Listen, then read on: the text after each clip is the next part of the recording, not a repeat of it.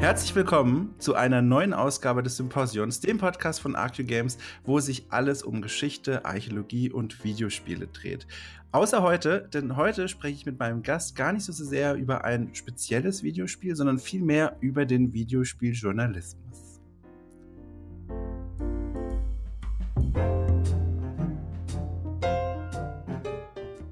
Ja, liebe Zuhörerinnen und Zuhörer, ein weiteres Symposion rollt vom Stapel und heute hat es ein Spiel geladen, das gefühlt von einem Großteil der Weltbevölkerung atemlos voller Vorfreude erwartet wird, nämlich Red Dead Redemption 2, die Fortsetzung des Western-Rollenspiels, das mittlerweile acht Jahre auf der Kappe hat und aus irgendeinem Grund immer wieder gerne in allen möglichen besten Listen zitiert wird.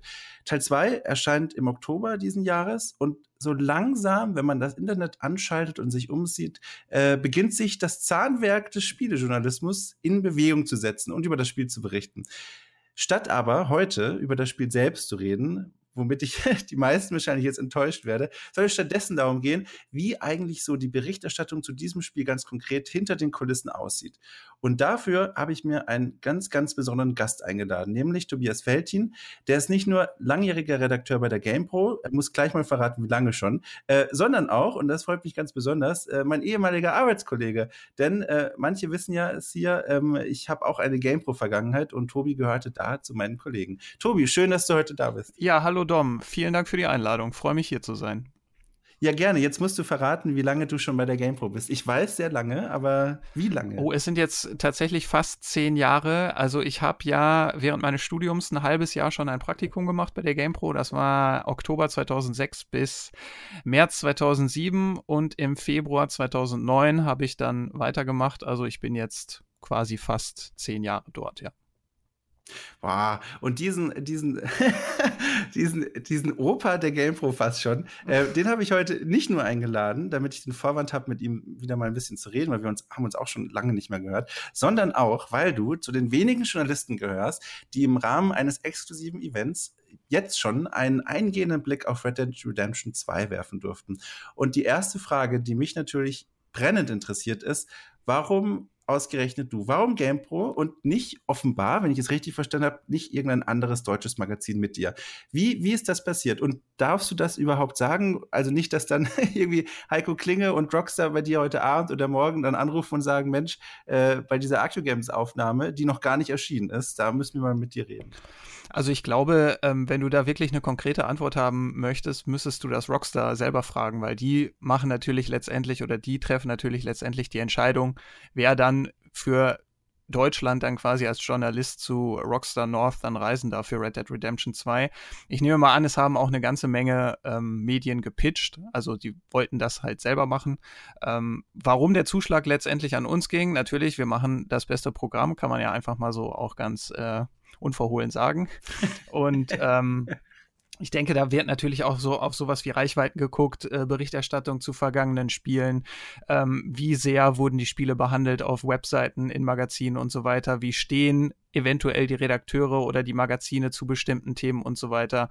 Ähm, ich denke, das ist einfach ein Mischmasch aus diesen ganzen Themen, die dann letztendlich dazu führen, dass wir den Zuschlag dazu bekommen haben. Aber wirklich die konkreten ähm, Gründe dafür kann dir sicher Rockstar dann sagen. Mhm. Alles klar. Ähm, dann würde ich sagen, dann wandern wir direkt zu dem Event selbst, wahrscheinlich das, was die meisten interessiert. Ähm, und du kannst davon ausgehen, sage ich einfach mal, dass hier ein Großteil der Zuhörer nicht so wirklich eine Ahnung haben, wie eigentlich so ein Event abläuft, wenn man jetzt als Spielejournalist irgendwohin eingeladen wird, um dann auch noch irgendwie exklusiv ein Spiel anzuspielen und sich anzugucken. Deswegen würde mich mal interessieren, dass du einfach mal erzählst, wie das Event eigentlich abgelaufen ist. Wie, wie bist du dorthin gekommen? Gab es irgendwie eine Tagesplanung? Wie lange warst du eigentlich da? Einfach mal aus dem Nähkästchen plaudern, was du da so erlebt hast. Ja, das kann ich. Ähm, es ging am Montag späten Nachmittag, äh, späten nachmittags los. Das Event war ja in Edinburgh, weil da Rockstar North seinen Sitz hat. Also mein Kollege Kai und ich sind hingeflogen. Abends haben dann ein paar Vertreter dort von Rockstar auch getroffen, waren mit denen zu Abendessen. Und am Dienstag, also am darauffolgenden Tag, war, dann das eigentliche Event.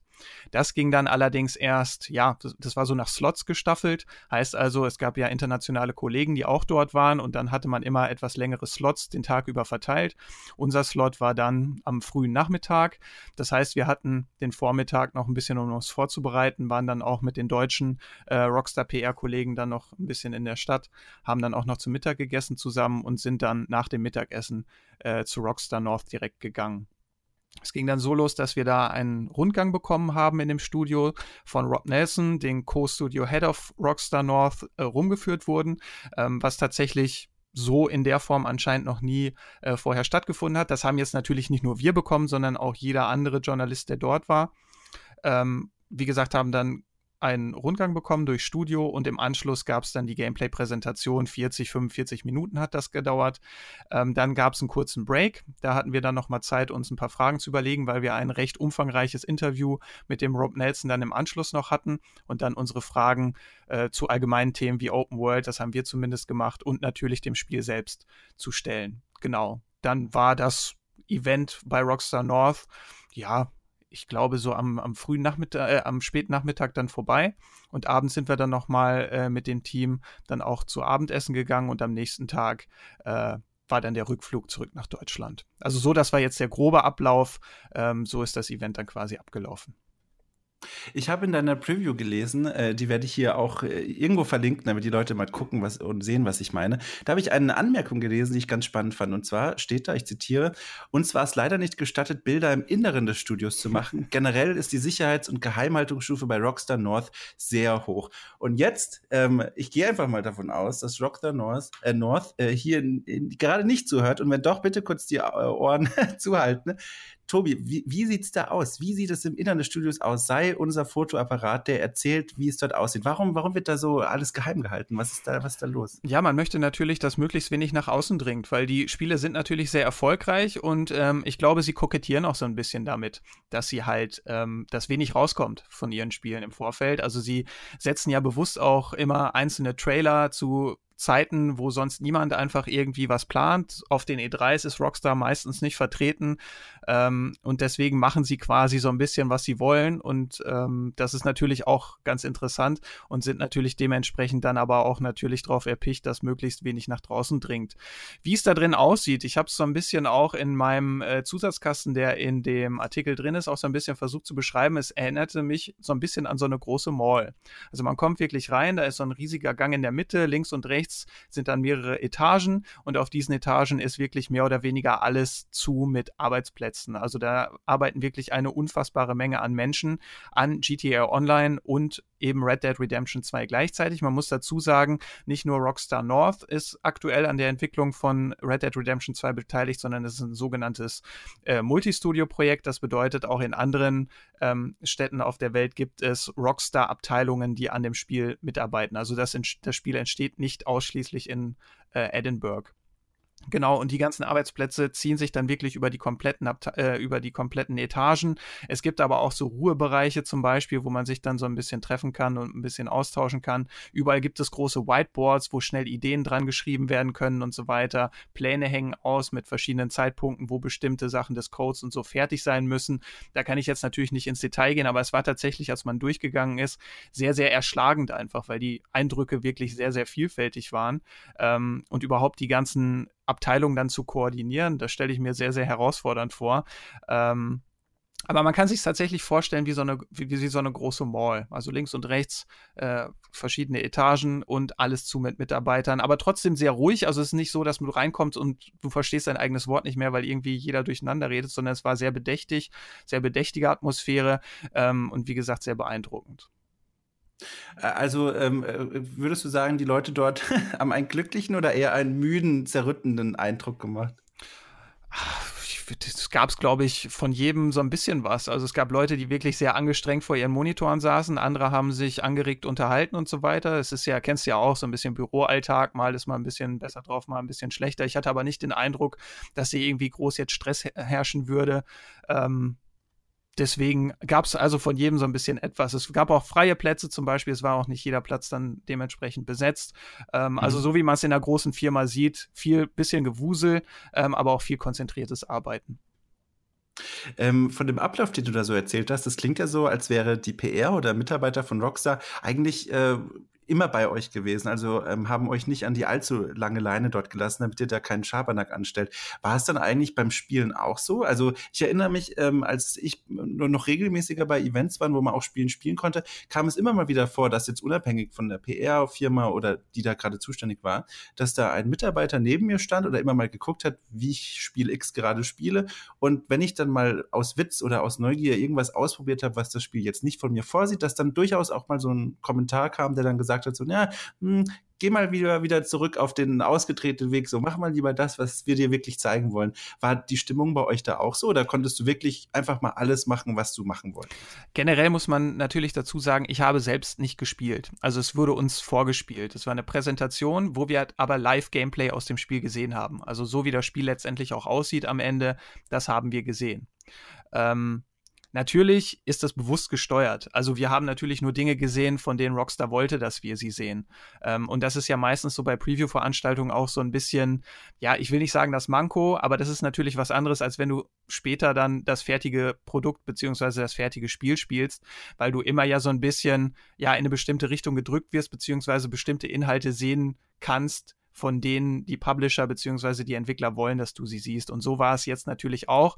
Der ganze bzw. das ganze Event drehte sich eigentlich darum, dass wir als Journalisten mal einen Eindruck bekommen von dieser Open World wohin sie mit dieser neuen Open World dann äh, hin möchten, was sie damit verfolgen und so weiter. Also es war, wenn du so willst, auch nur ein Sneak Peek, weil zum Beispiel so zu Gameplay-Systemen und so weiter haben sie gar nicht so viel Großartiges erzählt, sondern sie wollten einfach uns 40 Minuten mal diese Welt zeigen, ähm, dass wir einfach einen Eindruck davon bekommen. Mhm. Wenn man so eine Präsentation sieht, ich, ich kenne das ja auch, ähm, da häufen sich ja äh, über kurz oder lang einige Fragen an, die man dann dazu hat, weil man es eben selber nicht ausprobieren kann. Du hattest ja, glaube ich, dann auch im Anschluss oder davor, wahrscheinlich im Anschluss die Möglichkeit zu einem Interview, oder? Ja, genau. Mit, mit den Entwicklern oder genau. Hattest du denn so das Gefühl, also ähm, wie sage ich das denn?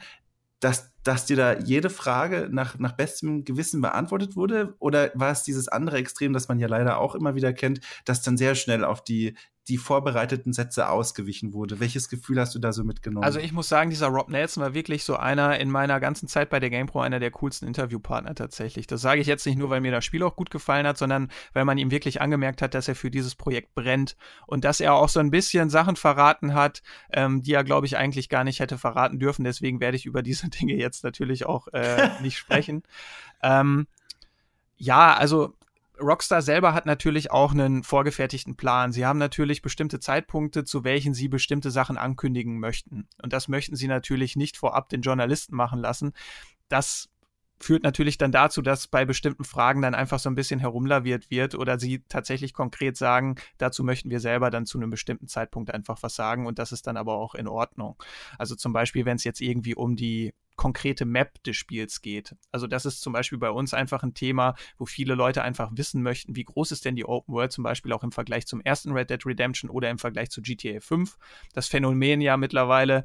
Ähm, dazu wollte man uns natürlich keine konkreten äh, Aussagen dann geben. Ähm, das ist aber auch ganz normal. Das gehört auch zum Spielejournalistenalltag, finde ich, so ein bisschen dazu. Ähm, natürlich kann man nachbohren, aber meistens sind die Leute dann doch äh, sehr standhaft und äh, ja, gehen dann einfach weiter zur nächsten Frage. Mhm.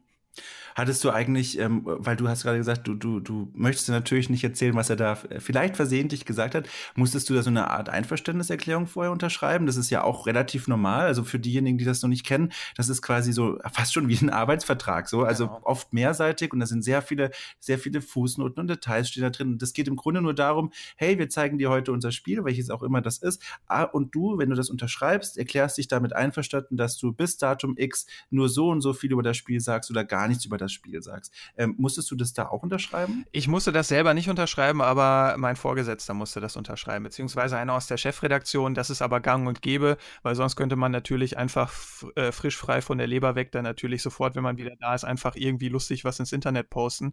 Und da muss sich natürlich Rockstar beziehungsweise Publisher generell müssen sich da natürlich absichern. Hast du, hast du das Dokument gesehen? Also kannst du einschätzen, ob du, also wie, wie streng das quasi war, dieses Korsett, was einem da angezogen wird? Das sind immer mehrseitige ähm, tatsächlich so Aufsätze, die lese ich mir tatsächlich mittlerweile einfach gar nicht mehr so grob durch. Also es geht, es geht manchmal tatsächlich um wirklich einzelne Inhalte. Das ist dann aber eher zum Beispiel bei Tests interessant. Also wenn du dann zu bestimmten Punkten noch nichts sagen darfst, wenn zum Beispiel um irgendwelche Story-Spoiler geht, dass man möglichst zu einem, ab einem bestimmten Zeitpunkt einfach nicht mehr verrät, wie die Story zum Beispiel weitergeht, irgendwelche Wendepunkte und so weiter, wenn es wirklich um konkrete Details geht. Aber so bei so Preview-Geschichten wie jetzt zu Red Dead Redemption 2 ist es meistens so, dass es generell einfach einen Informationsstopp bis zu einem bestimmten Zeitpunkt gibt und dann kann man eben mit seinen ähm, Content Pieces, sprich Videos und Artikeln, kann man dann raus und so wird es auch bei dem gewesen sein. Natürlich liest sich der entsprechende Chefredakteur das immer alles nochmal gut durch, weil da hängen ja dann auch, wenn man dagegen verstößt, äh, teils empfindliche Strafen dran tatsächlich. Ähm, aber ich denke mal, es wird so gewesen sein, wie es mittlerweile so bei den meisten Previews üblich ist, bis zu einem bestimmten Zeitpunkt, zu einer bestimmten Uhrzeit und ab da darf man dann frei feuern. Du hast da ganz gutes Stichwort genannt, auf das ich noch unbedingt hinaus wollte. Ähm, den Artikel selbst, also die Preview ist ja mittlerweile veröffentlicht. Äh, Preview ist richtig, oder? Das ist die richtige Formatansprache dafür. Genau, genau. Einfach so, ein, ja. so eine Impression. Preview heißt es ja meistens. Genau. Genau. Ähm, wie, wie, gehst du an so einen Text ran, von dem du weißt, das ist ein Text, das sich um ein Spiel dreht, das, und es ist ja wirklich nicht übertrieben, wahrscheinlich eines der meist erwarteten Spiele der letzten Jahre ist, sage ich einfach mal. Wie, wie geht man daran ran? Weil du weißt ja dann wahrscheinlich schon, okay, das werden sehr viele Leute lesen und ähm, alle diese Leute haben schon eine, eigentlich schon eine sehr feste Meinung von dem ersten Teil und auch hohe Erwartungen oder bestimmte Erwartungen an den Nachfolger.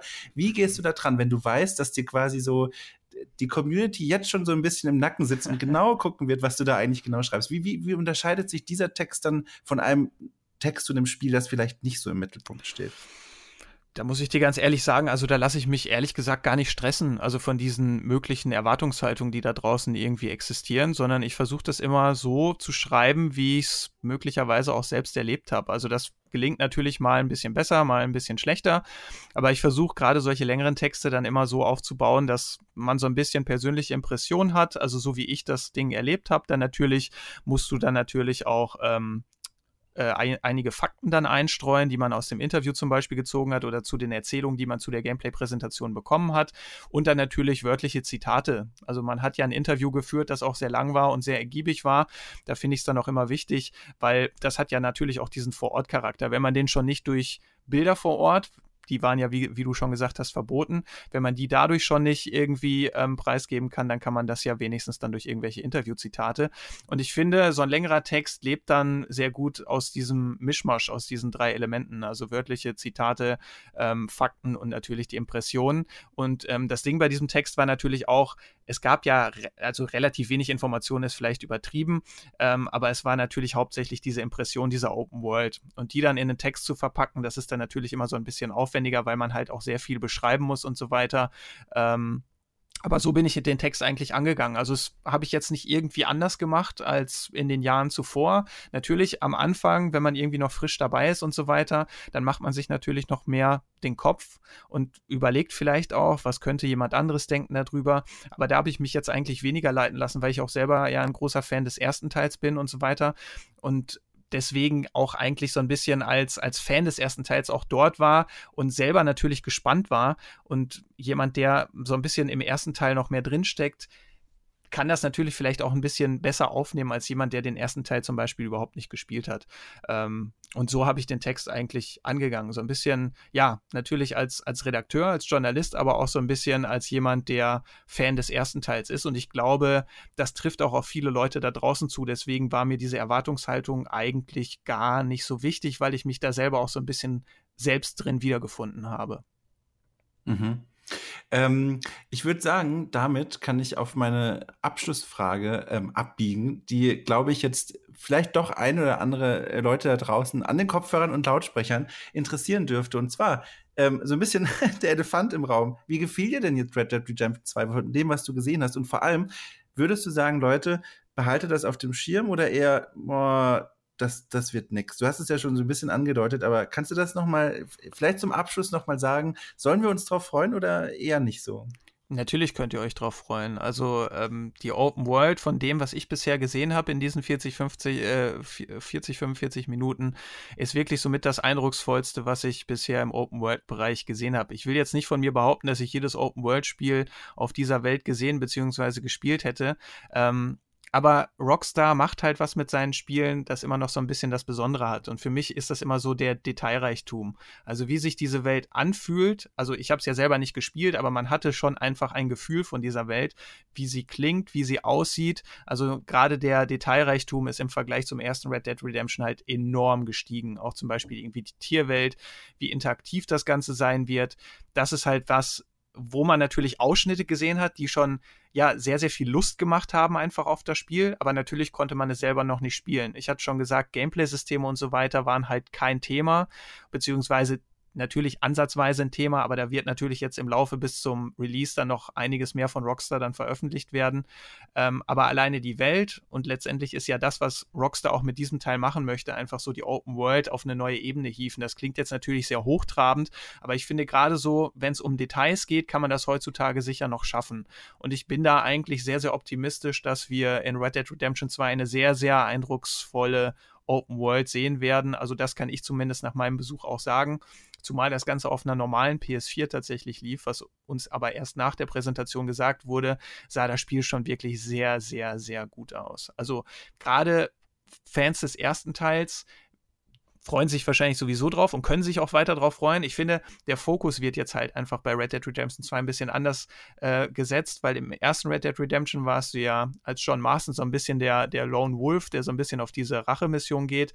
Und im zweiten Teil steht natürlich storytechnisch diese, diese Gruppe, diese Dutch Vanderlinde-Bande äh, ein bisschen mehr im Fokus, also dieses untereinander, weil dann rumort es natürlich auch in dieser Gang und so weiter. Das ist natürlich ein, ja, meiner Meinung nach sogar noch ein spannenderer Story-Ansatz als das, was im ersten Red Dead Redemption äh, stattgefunden hat. Und ja, also alles, was ich bisher gesehen habe, und das war natürlich wirklich nur ein Bruchteil, das muss man jetzt wirklich dazu sagen. Also wir haben schon viel gesehen, ja, aber es ist natürlich bei so einem Open-World-Spiel immer nur ein Bruchteil. Ich bin sehr, sehr voller Vorfreude auf das Spiel, kann ich sagen, weil ich wollte die ganze Zeit einfach, ich hatte dieses Gefühl, ich muss den Controller jetzt in die Hand nehmen, weil ich selber links und rechts so viele Sachen gesehen habe in dieser kurzen Zeit, wo ich einfach gerne hingeritten wäre alleine oder hingegangen wäre. Weil das ist auch zum Beispiel was, was Rob Nelson bei uns in, der, in dem Interview gesagt hat. Er möchte halt Welten erschaffen, ähm, wo man sich halt einfach drin verlieren kann. Also wo man links und rechts abbiegen kann, weil man etwas Interessantes in der Umgebung sieht. Weil man abgelenkt wird und dann einfach vielleicht zu sich selbst sagt, ja, okay, dann den Auftrag jetzt gerade, den könnte ich jetzt machen, aber da hinten, das ist deutlich interessanter, deswegen gehe ich da jetzt da mal hin. Und das finde ich eigentlich eine Denke, die, die ist mir sehr, sehr sympathisch und da kann ich mich sehr, sehr gut reinversetzen, beziehungsweise sowas schätze ich auch selber an Spielen sehr. Und ähm, deswegen bin ich einfach sehr, sehr optimistisch, dass Rockstar das, da was ganz Großartiges gelingen wird, weil sie haben es in der Vergangenheit immer wieder bewiesen, dass sie außergewöhnliche Spiele machen können. Ähm, ich will das Spiel jetzt natürlich im Vorfeld noch nicht überhypen, weil das passiert dann immer ganz leicht. Ähm, ich bin aber trotzdem der Überzeugung, dass das ein großartiges Spiel werden wird, was wir da am 26. Oktober dann bekommen werden.